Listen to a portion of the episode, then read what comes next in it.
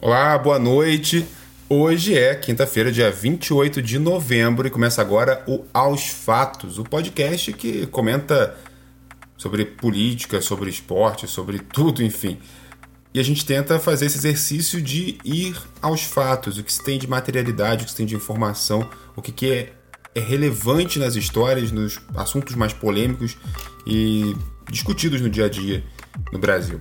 E a gente teve hoje a libertação dos brigadistas que foram presos né, é lá em Santarém, no Pará. Na investigação da Polícia Civil, eles foram soltos, quatro brigadistas.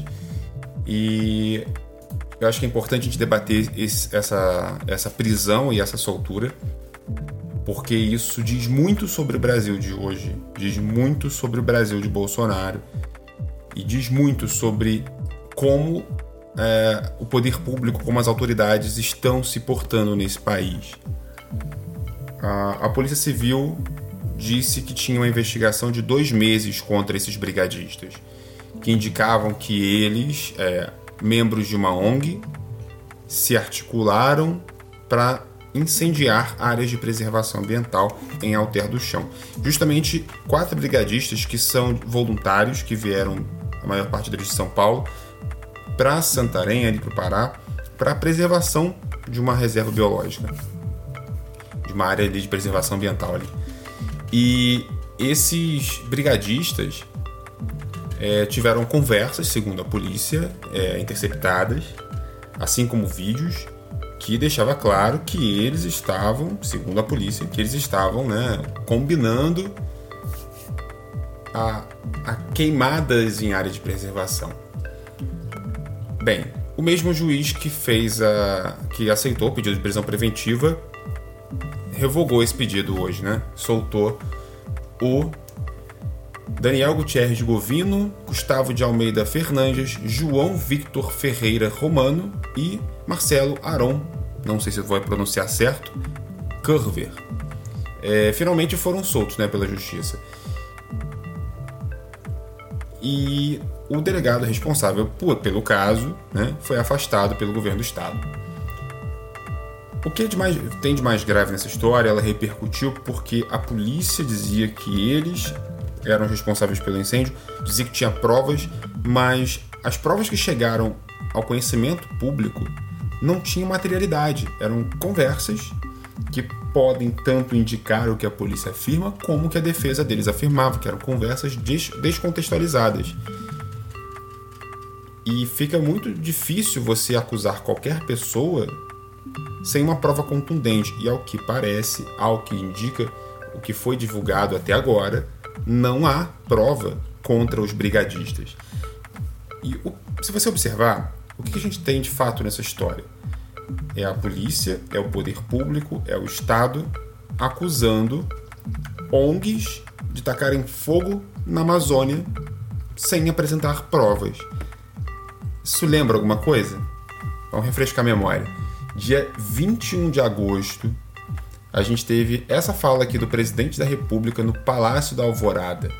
O crime existe. Isso aí nós temos que fazer o possível para que esse crime não aumente. Mas nós tiramos dinheiros de ONG. Dos repasses de fora, 40% ia para ONGs. Não tem mais. Acabamos. Acabamos também com o repasse de dinheiro público de forma que esse pessoal está sentindo falta de dinheiro. Então pode estar havendo sim, pode. Não estou afirmando. A ação criminosa desses zongueiros para chamar a atenção contra a minha pessoa, contra o governo do Brasil. Essa é a guerra que nós enfrentamos. A gente tem uma acusação muito grave feita pelo presidente da República, né, de que membros de ONGs que perderam repasses gover do governo federal que perderam repasses de governos estrangeiros. A gente lembra que no contexto de agosto, Alemanha e Noruega é, deixaram de repassar verba para o Fundo da Amazônia, uma verba significativa, e parte dessa verba ia para as ONGs, para a preservação da Amazônia. Então a afirmação do presidente é de que os incêndios florestais, que naquele momento ele já não podia mais negar, depois de ter demitido o diretor do INPE, que apontou com dados científicos é, um aumento significativo das queimadas na Amazônia na comparação com o ano passado e num período que ainda não era o período de estiagem, e queimadas que começavam em áreas de desmatamento, em áreas de grilagem de terra, em áreas de, de, de grandes, é, de grandes fazendas, né, de, em áreas que o pessoal cortava madeira ali para poder traficar, enfim, vender para Brasil afora, e não tanto em áreas de preservação?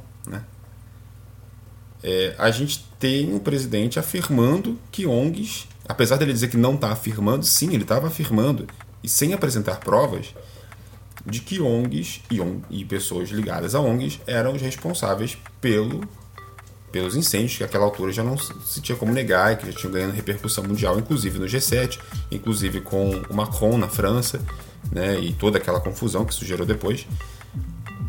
Bem, e hoje, no dia da soltura dos quatro brigadistas, o presidente voltou a acusar as ONGs. E ele diz o seguinte, uma fala que aconteceu na tarde de hoje. Uma ONG ali pagou 70 mil por uma foto fabricada de queimada. O que é mais fácil? Taca fogo, toca fogo no mato, tira uma foto, filma para mandar para a ONG, a ONG divulga entra em contato com o Leonardo DiCaprio, o ator Leonardo DiCaprio, e o Leonardo DiCaprio doa 500 mil reais, 500 mil dólares, perdão, para essa ONG. Leonardo DiCaprio, você está colaborando com as queimadas na Amazônia. Quer dizer, mais uma vez, o presidente da República sustenta a afirmação de que ONGs tacam fogo na Amazônia para divulgar que tem fogo na Amazônia para conseguir dinheiro de fora do país e para se sustentarem. Ele dá um valor ali, 70 mil, mas ele não apresenta provas. Entende que essa é uma lógica de teoria da conspiração que é, é, é muito simples. A prova de que acontece alguma coisa é o fato de não ter prova. Faz algum sentido? Pois é, para o presidente da República faz. Já seria muito ruim se a gente ouvisse isso da boca de um youtuber, do, de um blogueiro, de qualquer um tivesse acesso à rede social para apontar o dedo para alguém e acusar. É grave acusar alguém. E a gente precisa apresentar provas quando a gente faz isso. Agora, quando isso parte do presidente da República, é muito mais sério, é muito mais grave. Mas a coisa fica pior, porque o grande, a grande questão nesse episódio da, da, de Santarém né, de Alter do Chão e dos quatro brigadistas, e que a gente tem. É, sabe aquela história que o problema não é o cara que é o líder que defende um discurso autoritário. O problema é o guarda da esquina. É o cara que reproduz e coloca em prática aquele discurso autoritário. A gente teve isso durante a uma discussão sobre política num bar na Bahia resultou na morte do Modo Catendê. Né?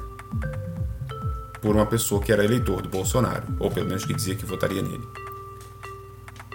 E agora a gente tem um policial, um delegado da Polícia Civil, é, sustentando um inquérito com base em conversas, até agora que a gente sabe, conversas descontextualizadas, pelo menos é o que alega a defesa, e pelo menos é o que elas de fato parecem, né? Não foram apresentadas mais provas que, é, que indiquem algo além disso. Conversas descontextualizadas serviram para embasar um inquérito policial e acusar quatro pessoas, sustentando uma teoria da conspiração apresentada pelo próprio presidente da República. Isso é grave num nível que as pessoas talvez não percebam o quanto isso é grave, mas eu, você, qualquer pessoa pode daqui a pouco estar tá fazendo um tweet lá no Twitter ou postando qualquer coisa em uma rede social e aquilo ser retirado do contexto. Isso é muito perigoso. Até por isso eu comecei esse, esse podcast falando no início a data, né? contextualizando um pouco o caso, porque é, qualquer fala que você faz e tira do contexto, você dá para ela o significado que você quiser. É, como jornalista, a gente tem esse cuidado de pegar uma fala, contextualizar, falar do, explicar do que, que a pessoa estava falando quando ela se referia àquilo para que aquilo não soe é, diferente do que deveria soar, diferente do que foi de fato. E é isso. Esse é o alerta que eu acho que todo mundo tem que ficar atento e, e prestar atenção na como está na descrição do, do, do blog aí. nas entre, nos os fatos nas entrelinhas. Uma boa noite para vocês.